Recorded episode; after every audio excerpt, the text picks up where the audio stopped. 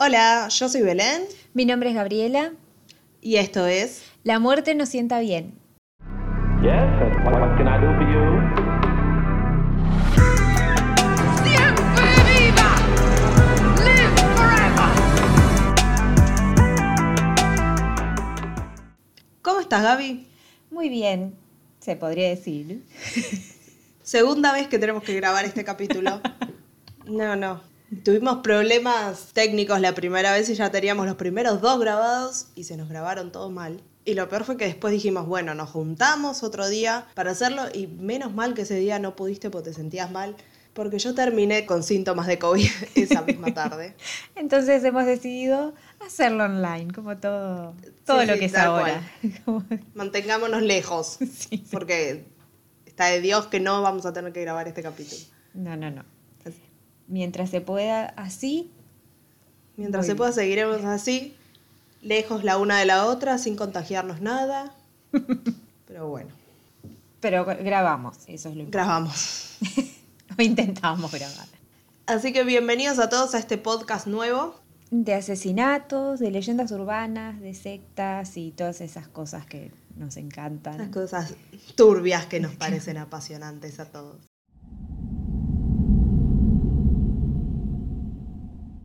Elegimos un caso real de un asesinato que pasó en Nueva Orleans, que es una ciudad a la que me, no quiero decir me muero por ir, por cómo va a terminar el caso, pero a la que tengo muchas ganas de ir.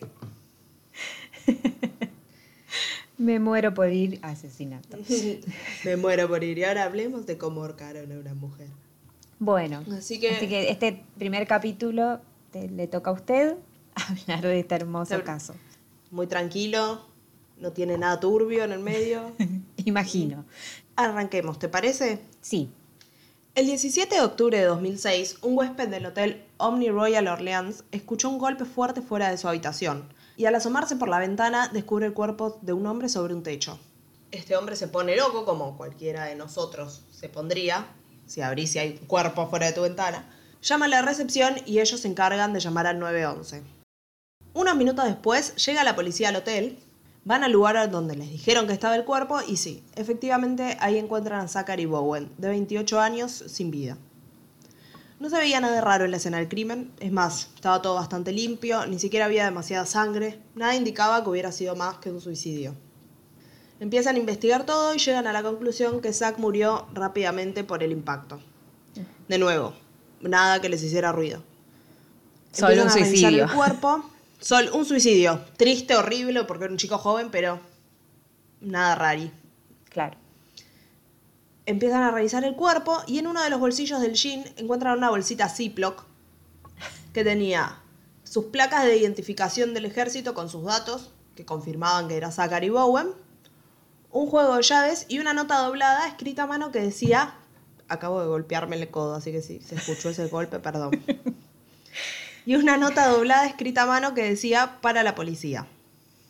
Muy ordenado igual, ¿eh? O sea, bien. Muy prolijo y además me gusta Muy que armado, pensó en mucho- poner todo en, una bolsita Ziploc, sí, sí. Por si llovía. Si llueve, no si la sangre me mancha el jean. Tal cual. Algo acá va a estar todo protegido. Agarran la carta y asumen que es una carta de suicidio común. Que lo único que va a hacer es confirmar lo que sospechan, que no hubo nada turbio atrás. Que simplemente es un chico joven que por la razón que sea decidió quitarse la vida. Entonces ahí piensan, genial, todo muy triste, pero el caso se cierra rápido, me voy para mi casa. Pero no, mi ciela. No es tan sencillo como ¿Qué parece. decía esa nota? La nota empezaba así. Esto no fue un accidente. Tuve que quitarme la vida para pagar por la vida que yo quité. Si mandan una patrulla al 826 North Rampart, van a encontrar el cadáver desmembrado de mi novia Adi en el horno y en la heladera, Ok. junto a nuestros doc- tranqui, Sí. junto a nuestros documentos y una confesión completa firmada por mí. Las llaves en mi bolsillo son para la reja de entrada. Llamen a Leo Watermeyer para que los deje entrar. Zach Bowen. La dirección que decía no era exactamente la de Zach y Adi, sino que era la de Leo, la persona a la que le alquilaban el departamento de ellos. La policía va para ahí, interroga a este hombre que los dirige a la dirección correcta y les da la llave para poder entrar. Y ahí confirman todo lo que decía la nota. Al entrar al lugar, ver un departamento súper desordenado, muchas cajas sin abrir, como si se hubiera mudado hacía poco. Ok. Era ese tipo de desorden. Pero lo que más le llamaba la atención era el frío que hacía. El aire acondicionado estaba puesto súper bajo Sí. y no había olor a nada. Tal vez por el frío del. Claro. Posiblemente, sí. No había manchas de sangre, al menos ninguna que se pudiera ver al toque, pero sí las paredes estaban escritas con aerosol. Decían cosas como, la amo, por favor ayúdenme a parar el dolor, llamen a Lana Bowen junto a un número de teléfono, soy un fracaso total y mirá en el horno, con una flecha que apuntaba Al horno. al- al horno. En una de las hornallas había una olla muy grande y adentro había una cabeza humana. Bien, empezamos bien. Empezamos tranquilos, sí. sí, sí, sí. La cabeza estaba quemada de tal manera que no podía ser reconocida por nadie a simple vista. Dentro del horno había una fuente que contenía brazos y piernas, también quemados. Los investigadores notaron que junto a esto había verduras cortadas Sí. y que las partes humanas estaban sazonadas. La cabeza, eh, digamos, como ya estaba. ¿Todo estaba apagado o estaba.? Todo estaba apagado pero quemado adentro. Ah, ok. O sea, como que lo preparó y después se fue. Lo preparó y lo dejó ahí. El- las hornallas y todo eso estaba apagado, no estaba prendido.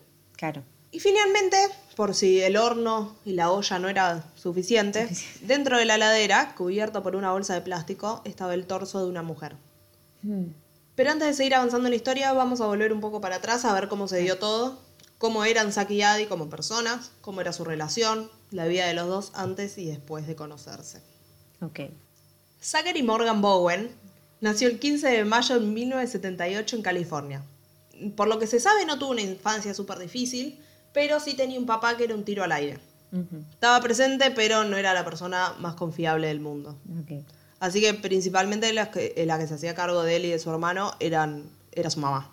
Eran una familia bastante nómade, nunca se quedaban en el mismo lugar por mucho tiempo, hasta que cuando los chicos eran un poco más grandes, sus padres decidieron separarse. No fue una separación tampoco demasiado traumática. No, no, no era una, Nada, fuera, una nada fuera de separación. lo común. No, no, no vivían peleándose ni nada, fue todo bastante amigable.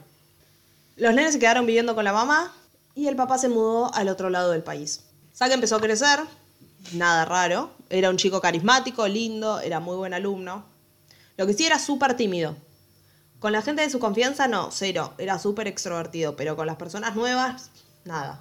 Era esa gente que por ahí dicen, ahí no, es un antipático y no, es que es súper tímido. Claro, sí. Como nosotras, básicamente. Estaba por decir lo mismo. Pero bueno. Todo- pero por, Pero- por suerte no metimos a nadie. Por, horno. claro. Esperemos que ninguna termine así. No, no, no.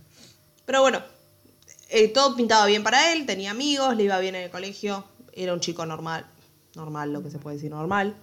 Cuando era adolescente hubo un año que queda nominado para ser el rey del baile de Homecoming. Eh, no sé bien cómo es el tema de los bailes y las nominaciones, cómo es que se nominan, no voy a ahondar mucho en eso. Pero sí, queda nominado y estaba súper ilusionado con ese tema. Pero termina perdiendo. No. Sí. Y parece una estupidez, pero le afectó muchísimo no haber ganado el rey del baile. Es que no votan los no votan la, la gente del colegio o algo por el estilo. Es Creo que- creo que sí, que lo votan los ganás eso es compañeros. como que sos súper popular, supongo. Y después, aparte Po- creo que sos parte de algo como centro, no, no es centro de estudiantes. Como sí, como un comité de algo. Sí. Mm. Eh, sí, si alguien sabe cómo funcionan esas cosas allá. Nos sí. cuenta. Sí, Claro, todo mi conocimiento es por películas como Mean Girls, así que Claro. sé qué tan re- reales. Que- Y ahí eran bastante corruptas. Claro. Pero bueno, perdió y fue un golpe fortísimo para él. No quiero decir que se deprimió porque no sé si llegó a ese nivel, pero sí fue Le afectó. súper fuerte para la autoestima, sí, le afectó un montón. Le afectó tanto que le empezaron a, que empezaron a bajar sus notas. Y Ah. ya no era ese chico simpático que venía siendo, sino que se volvió todavía más introvertido. Capaz pasaba por ahí que le afectara tanto, que como que se abrió con sus compañeros y no lo eligieron igual. Y no sé, no se sentía lo suficientemente bueno, no, no voy a analizar tampoco la mente de un adolescente. Llegó a tal punto todo que terminó dejando el colegio por esto. Por eso. Ujú. Sí, un poco, Y se un poco mudó. mucho, pero bueno. Bueno, un no poco, sabe. sí, demasiado. Le afectó muchísimo. Y dejó el colegio y terminó mudándose a otro estado con su papá. Y ahora vuelve a tener esta vida nómade en la que van de acá para allá con el papá hasta que llegan a Nueva Orleans. Y los dos se sienten lo suficiente cómodos en ese lugar como para quedarse. Ahí Zack empieza a mejorar. ay, él Sí. tenía hermanos eh, también, ¿no? Tenía un hermano más chico. Y él, el se quedó con hermano la quedó mamá. con la mamá. Ah, Exactamente. Y él se mudó con el papá de nuevo. Llegan a Nueva Orleans y ahí ven que los dos se pueden quedar, que les gusta el lugar, que se sienten cómodos. Y Zack empieza a mejorar ahí. Ya está más grande, se siente más cómodo también consigo mismo, porque era estos chicos que son súper altos sí. y mientras son adolescentes, como que no saben controlar su propio cuerpo. Como brutos con todos los Tal movimientos y sí. Claro. Pero bueno, ya está más grande, se empieza a sentir un poco más cómodo consigo mismo y decide volver al colegio. Cuando hablaba con su mamá le, le contaba que no le encantaba la escuela, Mm. pero sí le gustaba mucho la ciudad, que se quería quedar ahí. Y su mamá obviamente estaba muy feliz por él porque había vuelto a ser ese joven que conocían antes del mal- maldito baile de graduación. Gracias. Zack cumple 18 y ese año conoce a Lana, una mujer 10 años más grande que estaba de vacaciones con una amiga. Y él estaba trabajando en un bar. No sé, no sé bien de qué trabajaba porque no era barman en ese momento. Era como una especie de tarjetero de boliche. Tal vez por la edad también. No. Pero no, porque no era barman, pero sin embargo su trabajo no regalaba, o sea, no daba las tarjetas. Eh, Regalaba tragos para atraer a gente. Estaba Ah, como en una ventana que daba a la calle regalando tragos para que la gente entrara al bar. Ah, ok. O sea, que no, no es que era, trabajaba de eso por un tema de que no podía tomar, entonces no era legal que manejara alcohol todavía, porque lo hacía. Pero bueno, como dije, ahí la conoce a Lana. Hay mucha onda de entrada y empiezan a salir. Ella trabajaba de stripper en su ciudad, pero quería salir de ahí. Y esto, esta relación la ayudó a decidirse.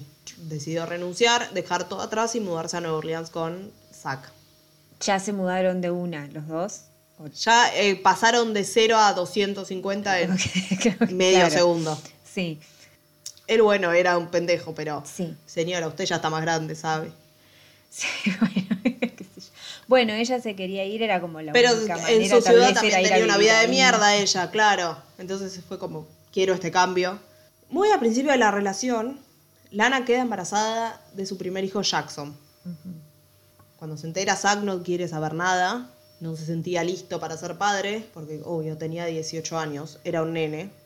Sí, Y uno de los problemas era que cuando ella queda embarazada, recién ahí se entera de la edad que tenía Zack. ella él. asumía, ella asumía que tenía más de 21 o 21 porque estaba, Por estaba regalando alcohol por su trabajo. Se ve que hasta que quedó embarazada en ningún momento se les ocurrió preguntar, che, ¿cuántos años tenés? Yo 18 y vos 28. Ah, ok. Igual con la velocidad con la que iban fue como... O sea, Al principio le molestó, pero... hijo. des- claro, al principio como que dijo, wow, es un nene. Y después fue como, bueno, ya fue. Y ya venían todo encaminado. Ya venían, claro. Él no quiere saber nada con el hijo y ella le dijo como, haz lo que quieras, yo lo voy a tener igual. Siguieron juntos y lo que Lana dijo fue que en el momento que Zack tuvo a su hijo en brazos, se enamoró de ese bebé.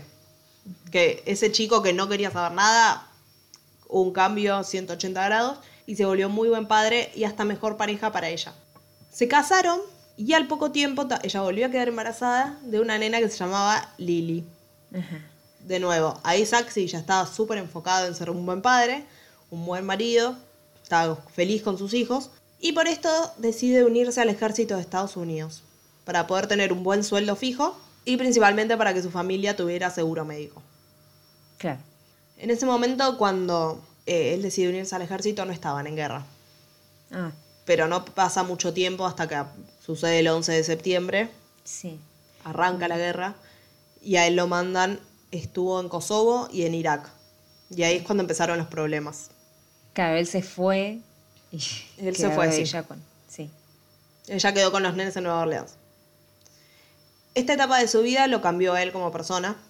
Creo que una guerra igual debe cambiar a cualquier ser humano. Sí. Se le hizo muy difícil, perdió mucha gente con la que se había hecho amigo, tanto soldados como gente de afuera.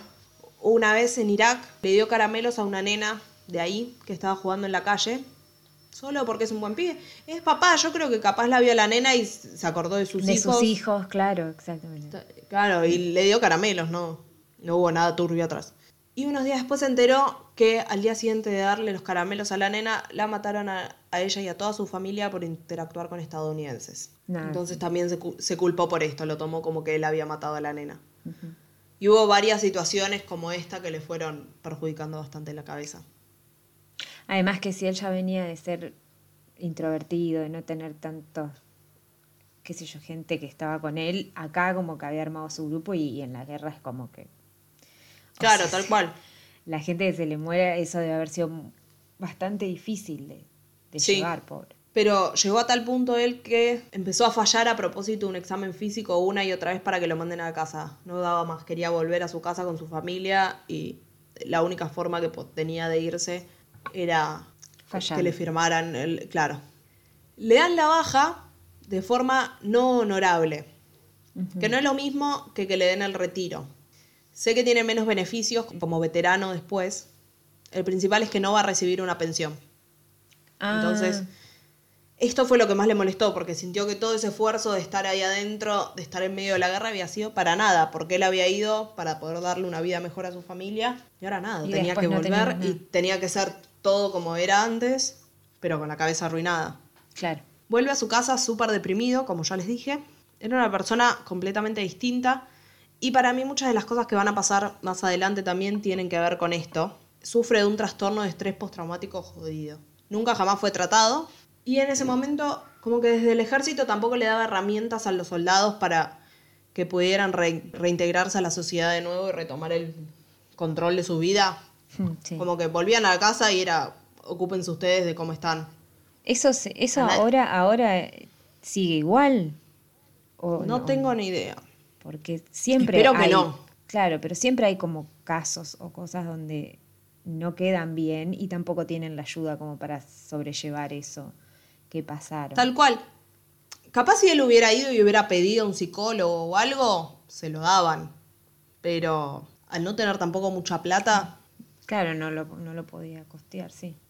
vuelve. Isaac estaba muy metido en él y en sus problemas. Cada vez tomaba más alcohol. Y también pretendía que Lana volviera a su trabajo de stripper mientras él volvía a ser barman, ya que no estaba cobrando nada por ser veterano y que todo volviera a A lo mismo antes sea- de que se como vaya. era antes, sí. A Lana esto obvio que no le gustó porque como que le dijo, nos bancamos toda esta cosa del ejército porque íbamos a tener una vida mejor y ahora me querés decir que... ¿Qué pasó? no, no, no le gustó. O sea, tenía, ella no quería volver a ser stripper, ella que había dejado todo atrás. Él, él también le prometió una vida mejor y no. Así que lo deja. Sí. Le pide el divorcio y se muda sola con los nenes. ¿Está en el mismo lugar o se van a otro lado? Se quedan dentro de la ciudad. Ok. En eso no- siempre fue muy buena ex. Como que siempre fue súper cordial con él. Se seguía preocupando por él. Era- Era bastante. Los dos eran muy maduros en ese tipo de, en la relación. Era como somos ex, pero tenemos dos nenes. Lo importante son Sí, ellos. sí, yo- Así que exacto. estaba todo bien. En el 2005, él empieza a trabajar en un bar llamado Hawks Bar. Y aparentemente era muy popular entre las mujeres. Pero había una de las chicas que trabajaba en la barra que no le daba ni la hora. Esa chica, obvio que va a terminar siendo la novia de él. Claro, seguro. Esa chica se llamaba Addie Hall, tenía 29 años. Era una artista independiente, poeta, bailarina. Tenía un estilo de vida muy bohemio. Y para el afuera era una mujer súper relajada, súper feliz, hippie. Sí. Pero por adentro tenía mucha oscuridad. Consumía bastante cocaína, tomaba muchísimo, al igual que Zack. Consumía bastante cocaína y tomaba mucho, al igual que Zack. Sí. Pero cada vez que tomaba, sus amigos dicen que se volvió una persona súper abusiva. Ella. Ella. Era una chica que estaba llena de amigos. Sí. Pero todos sabían que tomaba y lo mejor es alejarte de ella, porque era una borracha mala Mm. que iba, iba como a buscar la debilidad de cada persona y tomarlo de punto y agredirlo Y justo meter ahí. el dedo en la llaga, sí. Tal cual. Toda su vida fue de relación tóxica en relación tóxica, con hombres que eran una, una porquería, y esto siguió pasando hasta que eventualmente lo conoce a Zack. Que como dije al principio no le gustaba, no entendía por qué estaban todas atrás de él, o sea, le parecía lindo, pero nada más allá. nada más que eso. No le daba bola. Y obvio que esto hizo que él solo la quisiera a ella, que no le importara. Exactamente. Ninguna de las chicas que estaban atrás de él, él la quería a ella. Y de a poco la fue conquistando. Ella trabajaba un turno a la madrugada, que era el turno que venía después del de él. Que aparentemente era un turno en el que el ambiente estaba mucho más pesado. Porque él los agarraba cuando recién empezaban a tomar todo el mundo y ella ya agarraba a todos borrachos. Todos. Entonces ya no daban propina, ya se volvían densos. Sí. Pero ¿qué, qué hizo Zack? Zack terminaba de trabajar y se quedaba en el bar charlando con ella, escuchándola hablar sobre su vida y le ayudaba también si alguien intentaba pasarse de vivo. Ujú. Y llegó un punto en el que ella dijo, bueno, ya fue y acepta salir con él, porque era un buen chico. Empiezan una relación que avanza de nuevo bastante rápido. Rápido. Y todos los que lo conocen piensan que son una, pareja adorable, divertida, dos chicos jóvenes, lindos. Y todo va bien hasta que... Toda esta historia es como un todo va bien hasta, Hasta que... que. Y ahora todo va bien hasta que llega Katrina. Pero no, no es una tercera en discordia. Katrina el huracán. La tormenta estaba acercándose y todos empiezan a evacuar la ciudad. Pero Saki y Adi se niegan a irse y deciden pasarla en el departamento de ella. De hecho, Lana, su ex mujer, les dice, vení con nosotros, trae a tu novia, no quiero que te quedes acá, es, pe- es peligroso. Es peligroso. Vénganse, claro, vénganse todos con nosotros, nos, nos vamos fuera de la ciudad. Creo que ella se fue a la casa de sus padres. Y él no quiso, se negó, no hubo forma de convencerlo y acá fue cuando empezamos a tomar las decisiones estúpidas. Una vez que pasa la tormenta, ellos se quedaron dentro del departamento de ella y siguen sin querer irse de la ciudad, a pesar de que no tienen electricidad, no tienen gas, no tienen agua, tienen poca comida. Ujú. Y se volvió como una especie de juego de supervivencia y a ellos les encantaba. Se armó un grupo de personas que se habían, que se habían rehusado a evacuar Sí. y lo que hacían es dormían todos en la calle y prendían fuego colchones para poder cocinar y con ese fuego también no se morían de frío. Preparaban tragos con alcohol que iban robando de bares que habían sido abandonados cuando todos se fueron Sí. y comida que llegó un momento que empezaron también a robar de los mercados que habían sido abandonados. Sí.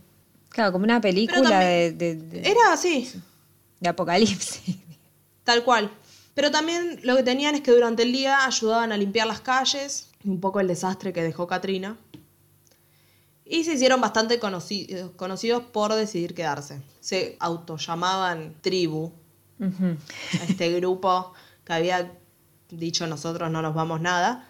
Y ellos se convirtieron como una especie de reyes de esta sociedad medio posapocalíptica que había quedado en Nueva Orleans. Y ahí se volvieron mucho más unidos como pareja, iban de acá para allá juntos. Se volvieron muy dependientes también el uno del otro. Sí. Pero afuera de esta burbuja en la que vivían todo era un desastre. De hecho, un día a Adi casi la violan en el supermercado cuando fue a buscar comida.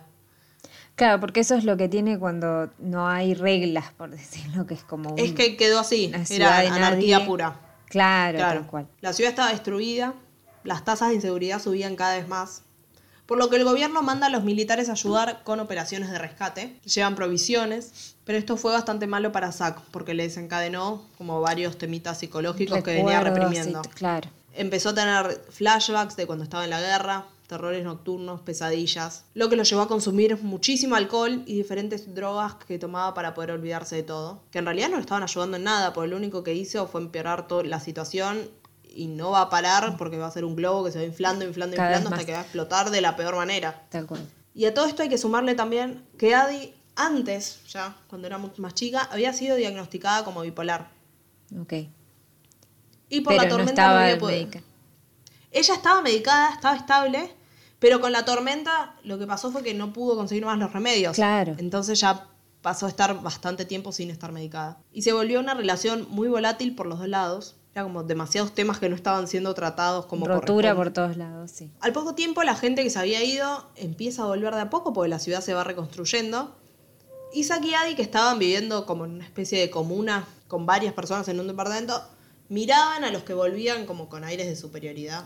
tipo, nosotros somos los verdaderos. Nadie pasa de esta esquina.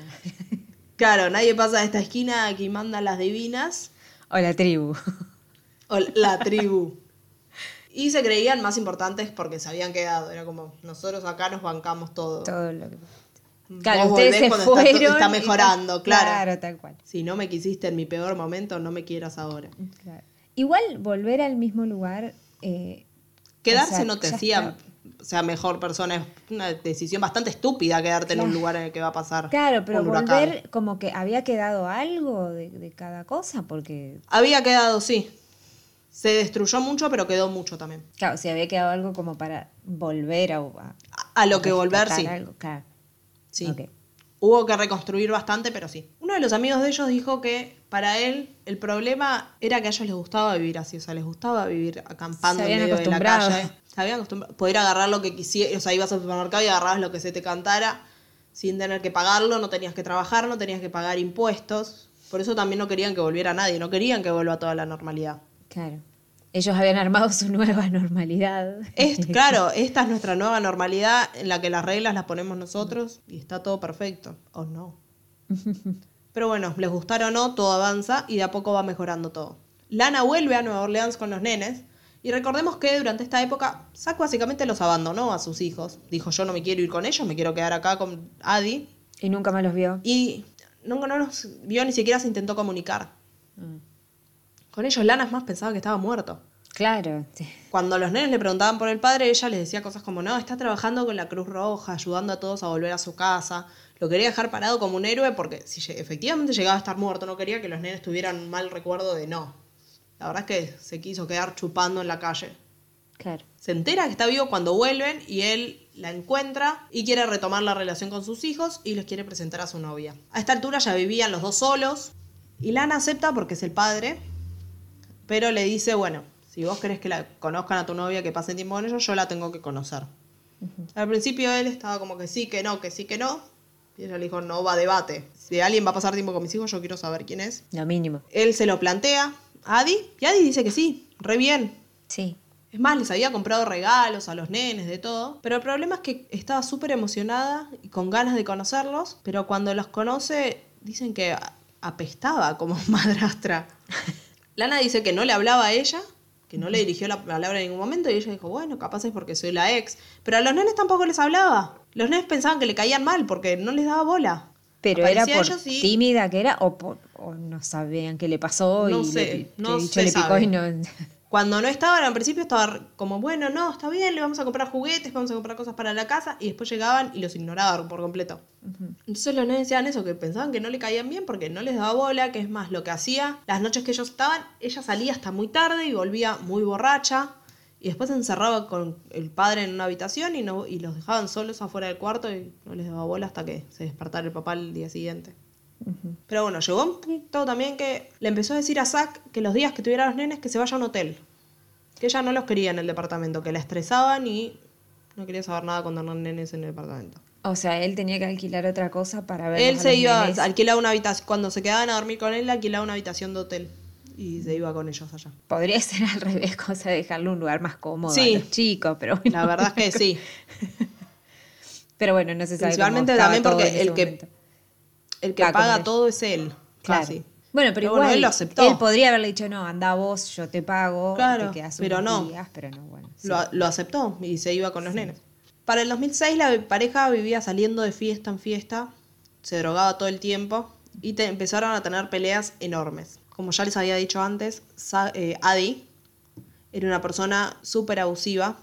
Era abusiva de manera verbal y física con Zack. Con él.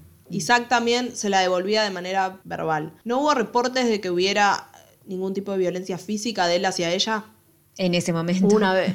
En ese momento, hubo una vez que ella se levantó con moretones en los brazos, pero ninguno de los dos acordaba lo que había pasado la noche anterior porque estaban muy borrachos. Entonces no se sabe si fue él o no. Se supone que sí, pero Claro.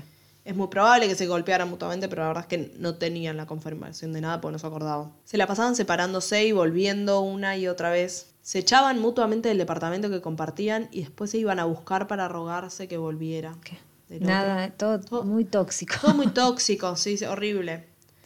Sus amigos dijeron que llegó un momento en el que cortaban y se reconciliaban todos los días. Era a la mañana cortamos y a la tarde ya nos estamos reconciliando para mañana a la mañana volver a cortar. vuelta. En agosto de 2006, Adi fue arrestada después de una pelea con Zack porque salió corriendo de la casa con un arma y agarró a una persona cualquiera en la calle, y empezó a buscarle pelea y le apuntó a la cabeza. No. Sí, sí. ¿Qué es eso? O sea, estoy enojada, me voy con esto y. Recordemos, claro, Adi todavía seguía sin medicarse. Sí. Aún después de, con- de to- de que todo vuelva a estar Todo volvió a la normalidad, pero ella no volvió a medicarse. La arrestan por apuntarle a la cabeza a una persona X en la calle. Y Zack se niega a pagarle la fianza.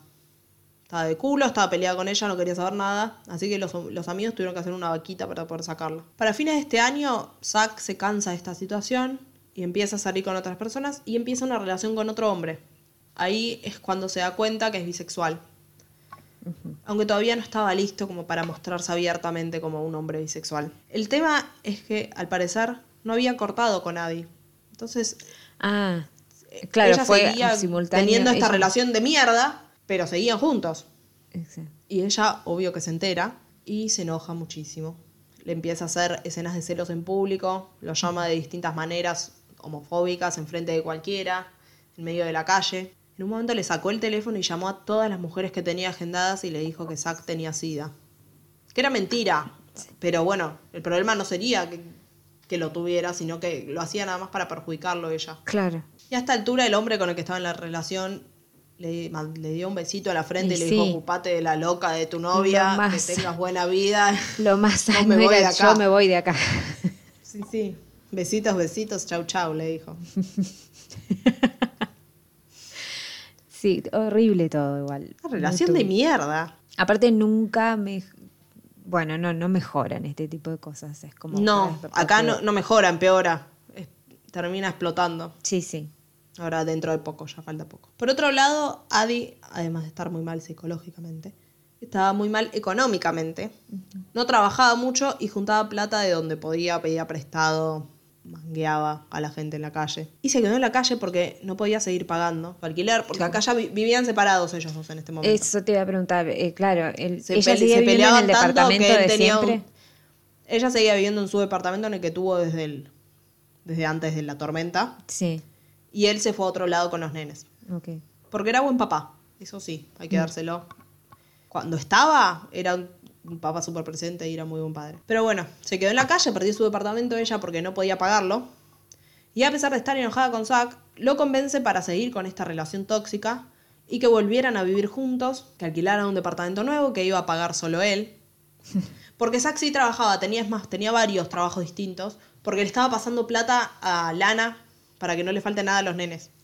Los veía todas las semanas a los nenes. Estaba como de verdad esf- esforzándose por cambiar un poco esta vida de mierda que venía llevando. Pero bueno, a Divay le dice, hagamos borrón y cuenta nueva, volvamos a estar bien. Lo que pasó antes no importa. Mudémonos juntos, pero paga todo vos porque yo no tengo un peso. Isaac acepta. Y ahí es cuando se mudan al departamento de la calle Rampart. Firman el contrato juntos, pero unos días después, el 4 de octubre, Adi en secreto cambia este contrato y va con el dueño del, del departamento y le dice, no, ponelo a mi nombre. Ok. Pero ¿se puede hacer eso así como así? O- bueno, no sé, no, no A- acá supongo que no. Más que Eh, si- allá porque no si, sé. lo, lo Capaz si no es un contrato, si no es un contrato como muy Legal. no, legal, pero si es medio informal, sí. Claro, puede ser que sí. Igual, sí, no sé. No sé con qué fin, pero... ¿Con qué fin? Porque esa noche firma contrato y de la nada lo lo echa él del departamento. Y al estar el contrato a nombre de ella, no me puedes hacer nada. claro, pero ella ¿Lo no lo echa él? puede pagar. Pero esperá, porque lo echa él del Ah. departamento que había pagado y que él ya le había dejado pago varios meses. Por eso lo echa. ah, por eso. Ah, tal cual. Hablame de despecho. Porque Sí, ella seguía sí. todavía enojada, con la enojada con lo él con el tipo. Exacto. Y, dijo, y se ve que pensó, bueno, lo he hecho total en unos meses para cuando necesite volver a pagar y volveremos a estar juntos, lo convenzo y ya está. Claro. Claro, todo muy... O sea- igual sí, era todo muy pensado, era todo muy... Todo muy tóxico retorcido. Sí, sí, sí, sí. Sí, sí. Zack obviamente se angustia, se enoja también por, por todo esto, porque él pensaba que estaba intentando arreglar todo, que estaba todo bien. No que había sido todo un plan para ella tener un Dejarlo en departamento la nuevo calle, y sí. dejarlo a él en la calle porque estaba enojada. Pero principalmente lo que más le molestaba es que ese fin de semana le tocaba tener a los nenes. Y los iba a llevar a su nueva casa y ahora no tenía dónde vivir. Y tampoco tenía mucha plata, porque la verdad es que si pagás juntos varios meses de un alquiler y además le pasás a tu ex mujer plata para los nenes, todo como que no importa qué tanto podía ganar trabajando en tres, cuatro En bares, pero Sí. no es que tenía un trabajo en un banco. La noche que se entera que ella cambió el contrato, los dos estaban muy borrachos como siempre. Y empiezan a pelearse y se empiezan a pelear a los gritos por horas y horas hasta que él pierde el control por completo y la estrangula a ella hasta matarla. Así, nomás. Sí, horrible. Horrible. La mata y viola el cadáver de Adi varias veces antes de quedarse dormido junto a ella en un sillón. Acá es donde se pone todo peor todavía. Sí, sí, sí. Al día siguiente se levanta y se va a trabajar como si nada. Ah, ah, no, no, no, no me río. Y la- me- dejó el cadáver de ella en el sillón, tirado. Sí. Sus compañeros de trabajo dicen que lo notaron medio raro, que estaba muy callado, con lentes de sol, pero asumieron que estaba con resaca y no lo jodieron demasiado. Claro, porque aparte capaz no era la primera vez que estaba... Y no era la primera vez que tal vez con resaca. había peleado y volvía como así. o sea, Tal cual, Tenían como un sí. historial bastante... Sí, no era nada raro en ellos. Cuando vuelve al departamento más tarde, lleva el cuerpo de su novia a la bañadera, en donde lo desmembró con una sierra para metales y un cuchillo. Repartió los pedazos por la cocina, parte en el horno, parte en una olla, parte en la heladera. Y aparentemente lo que él quería era cocinar para separar la carne de los huesos Sí. y así poder deshacerse del cuerpo más rápido. Horrible. Igual un... tra- no sé, como un... O sea, mucho tiempo tenía como... Sí. Hubo rumores de canibalismo, pero cuando le hacen la autopsia a él no encontraron restos de carne humana en su organismo, entonces nadie puede confirmar. Sí comió. Al menos cuando se, cuando se mató, no había comido. Pero entre que se mata y la mata a ella pasaron unos 10 días, 12 días por ahí. Ah, ah, un montón de tiempo. Pasó, sí, casi dos semanas, bast- bastante tiempo, la verdad. Claro. Pero Entonces, él capaz seguía haciendo su vida normal mientras... Él siguió haciendo su vida normal como si nada. Se llegó, siguió yendo al trabajo. con Y el cuerpo normal. todo el...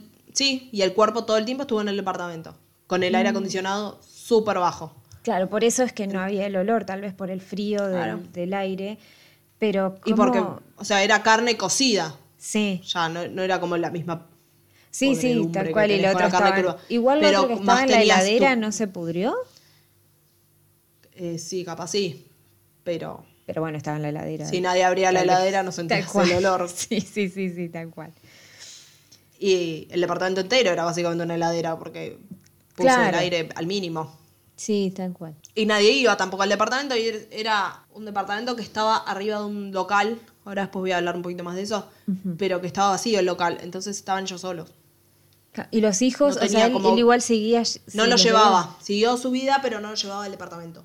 ¿Te imaginas si llevaba a los nenes? No, no, sí, departamento? no, es terrible. Igual no es como que tampoco me extrañaría porque en todo este tiempo que haya hecho esto y siga con su vida normal era como, bueno, no, algo Sí. pasaba también, ¿no? A él, o sea, como que que nadie lo note, o sea, sí raro, pero no más raro de lo normal. Eso es lo Claro, no. loco. Eh, con el correr del tiempo, los amigos de Adi también empiezan a preguntar dónde estaba ella. Isaac lo que le decía era que lo había dejado, que se pelearon y ella lo dejó y se volvió a Carolina del Norte con su familia. A ver, los amigos la verdad es que esto les pareció raro, se sorprendieron porque dijeron, a ella le gustaba Nueva Orleans, le gustaba tanto que no se quiso ir en medio de un huracán. Claro. Les parecía raro que se quisiera Que se- ir por una pelea. Por una pelea bueno. que aparte ya habían tenido miles, o sea, era como... Claro. Pero bueno, a su vez también era una persona bastante impredecible. Mm. Entonces nadie siguió preguntando al respecto porque, y qué sé yo, capaz le pintó. Capaz se fue. Pasaron más o menos dos semanas entre el asesinato y el suicidio de él. Y en este tiempo, como decíamos recién, él siguió con su vida normal. No parecía estar mal de ánimo, al contrario, lo veían bien. Y hasta les dijo a sus, a sus conocidos que se quería ir de vacaciones con los nenes. Como que él siguió su vida normal. Pero ya tenía planeado lo que iba a hacer. Con un cigarrillo se quemó 28 veces. Una por cada año que vivió y por cada año que consideró que fue un fracaso. Tenía 28 años, o sea que no hubo ni un año ni cuando era bebé. era bueno. Ay, no, pero... Este ¿qué estuvo pasa? bien. Bueno, sí, ya sabemos qué le pasa, pero es como... No hubo ni un año. Agarró el cigarrillo, se quemó 28 veces, una por cada año que vivió. Esto me parece horrible y a su vez me hace reír. Porque como no hubo un año siquiera que... Claro, no o sea, ya nacer Cuando fue algo malo que hizo, o sea. Claro. Claro, los bebé hijos, el primer malo. matrimonio, el segundo que ponele en ese momento era Es como. como que hasta bueno. que fue a la guerra tuvo una vida buena. Está bien, no ganaste el rey del baile. ¿A quién carajo le importa? Bueno, sé que sí, él sí. Pero bueno, te reafectó, pero hasta ese momento no tenías una vida mala. Después superaste en algún momento el bailecito del colegio. Claro. Bueno, pero igual Pero era bueno. como que así pasaba algo bueno y venía algo trágico. O sea, tenía Claro. su casa, estaba más bien, Katrina. Sí. Estaba no sé qué, Claro. las drogas. O sea, era como Sí, todo. sí. Era como, bien, tengo hijos. La guerra. Claro. Eh, Me va bien. en Volvió de la guerra y todo fue vuelvo- una mierda. No te Y pagaremos empezó a mejorar. Pobre, bueno. Claro.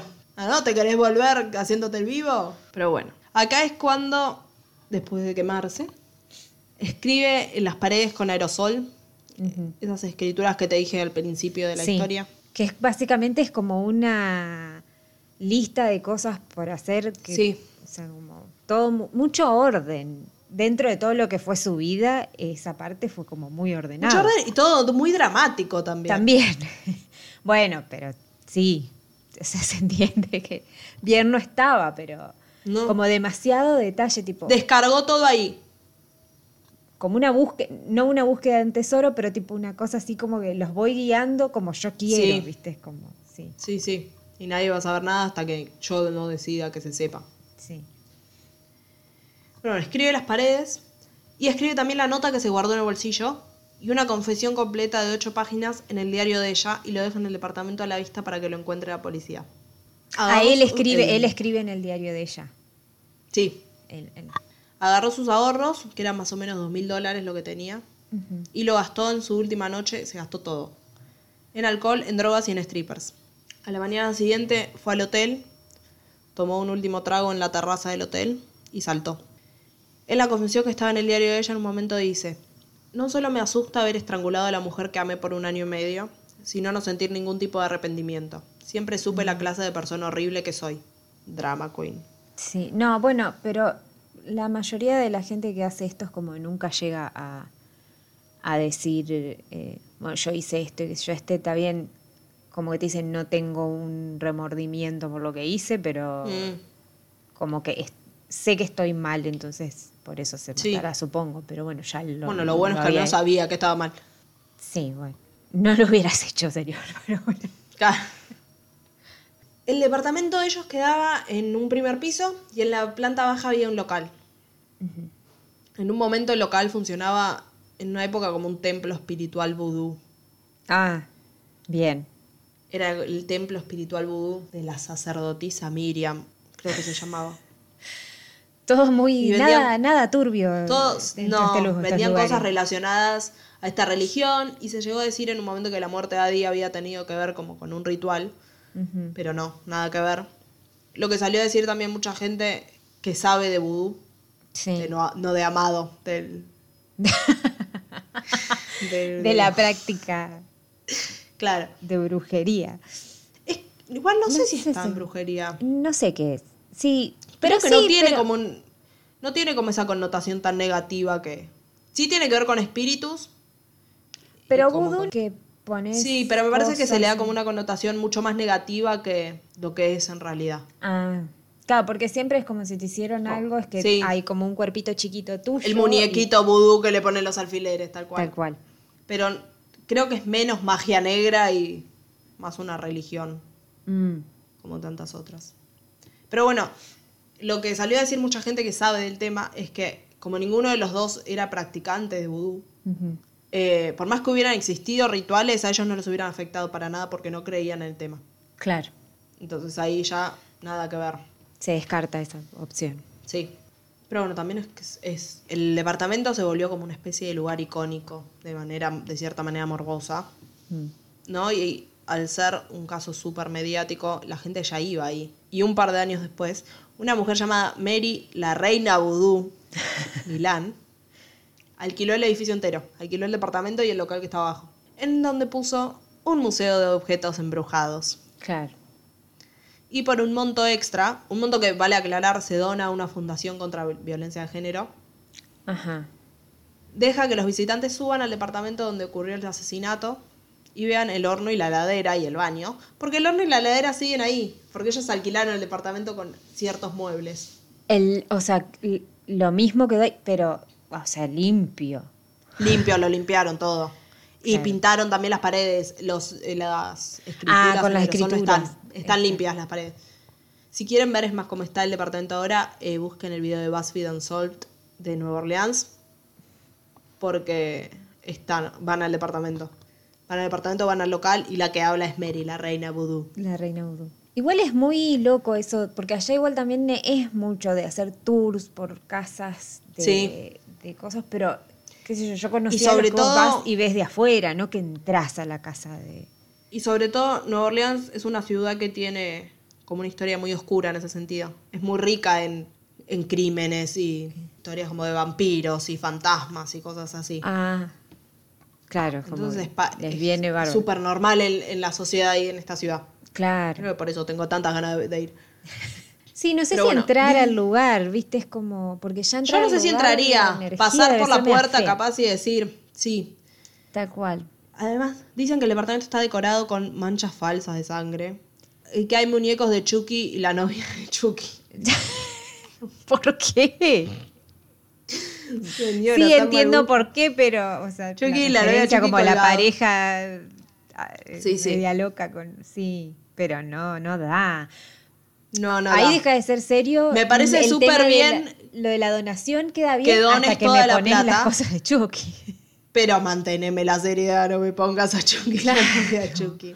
Claro, porque La también es como una de manera de, de faltarle el respeto a lo que... Sí. Sobre a todo a, la, a, la- a ella, a la víctima. Sí.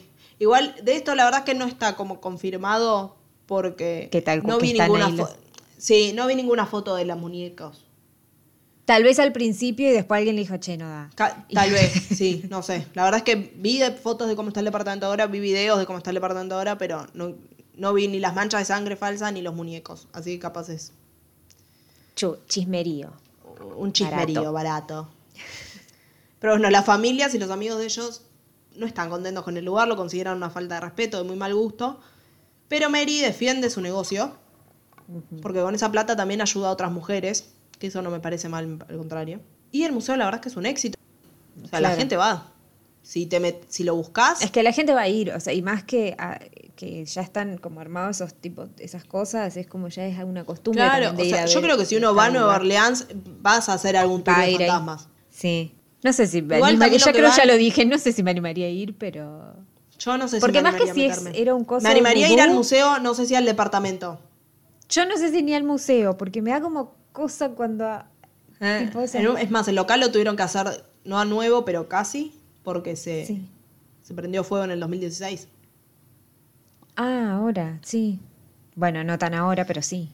Y dicen también que el lugar y sobre todo el departamento tiene una energía rarísima, que es lo que me decías antes vos, que tiene una Ah, energía sí. súper pesada. Porque Mary también, la dueña, dice que hay como, no son los únicos espíritus los que están, que hay como 13 espíritus, Ah, porque es un edificio que tiene más de 200 años. Tuvieron que renovar varias partes y que hacer de nuevo varias partes, pero en sí eh, el esqueleto del edificio, no sé cómo se dice, sí, sigue siendo un lugar de 200 años que pasó mucha historia adentro. Claro. Pero dicen que están los fantasmas tanto de Zack como de Adi y según lo que cuentan es una energía como car- cargadísima de bronca sí. y de enojo, obviamente. Y toda la relación de ellos fue así, no creo que haya otro tipo de... Sobre todo por cómo también la mató y la lo que es hizo más, dicen que, el espíritu de ella, lo, donde más lo encontrás es en, el- en la cocina. Y que él, el de él, para tentarlo como aparecer, Sí, que lo tienta mucho las mujeres lindas. A ver, eso capaz es una pelotudez. sí. Y mm, el alcohol y cosas así. Entonces muchos llevan como ofrendas de alcohol, ponele para ver si Para que aparece algo. exprese- Ah, claro. Pero bueno, historias de fantasmas, no podemos sí, sí. confirmar que nada de eso sea. Yo Que creo, entiendo pero... que el de ella parezca enojadísimo, eso sí. Sobre todo por lo que Entiendo le pasó al cuerpo ella. después. Yo no, no- no entiendo por qué está el de él si no se murió ahí. Eso te iba a decir también. eh, pero bueno. Lo que me hace pensar que sea, o sea, que es una historia de fantasmas, nada más que, que eso. O sea, Sí, que es entiendo algo que te ella, entiendo cuentan que me digas, es un espíritu re enojado, pero ¿por qué está el de él? Claro, el de ella, o sea, el de ella tranquilamente puede estar porque la mataron ahí y todo lo Se que murió pasó ahí, con sí. ella. Eh, el de él puede ser que sea más tipo, bueno, para que vos vayas y veas y es como esta relación y quedó ahí porque vivió ahí, pero se tranquila, tendría que tendría que estar en el hotel. Pero bueno, esta fue la historia horrible de Zachary Bowen y Addie Hall. Mis fuentes para este capítulo fueron varios artículos de la página Ghost City Tours, notas de distintos diarios, un- el video de BuzzFeed Unsolved que nombré antes sobre Nueva Orleans y el vudú, Ajá. La cuenta de TikTok también del museo. Ah, Lo voy a poner en la, en la descripción porque no me acuerdo cómo es. Pero creo que es Bloody Mary's Haunted Museum. Pero la voy a poner después en la descripción del capítulo para que quiera entrar. Ok. Y principalmente el libro Shake the Devil Off de Ethan Brown, que cuenta todo el caso en detalle. Y si nos quieren seguir en alguna de las redes, nos pueden seguir en Twitter, en Arroba LM nos sienta bien. O en Instagram. eh, Arroba la muerte nos sienta bien. Nos pueden seguir también en TikTok. Sí, en TikTok En- es La Muerte Nos Sienta Bien, sé el nombre del podcast. O también nos pueden escribir a la muerte nos sienta bien arroba gmail.com. Y eso fue todo por hoy. Así que que tengan una buena semana y nos vemos la semana que viene. Con un nuevo capítulo. Por la misma batidora y por el mismo Vaticanal. Adiós. Adiós.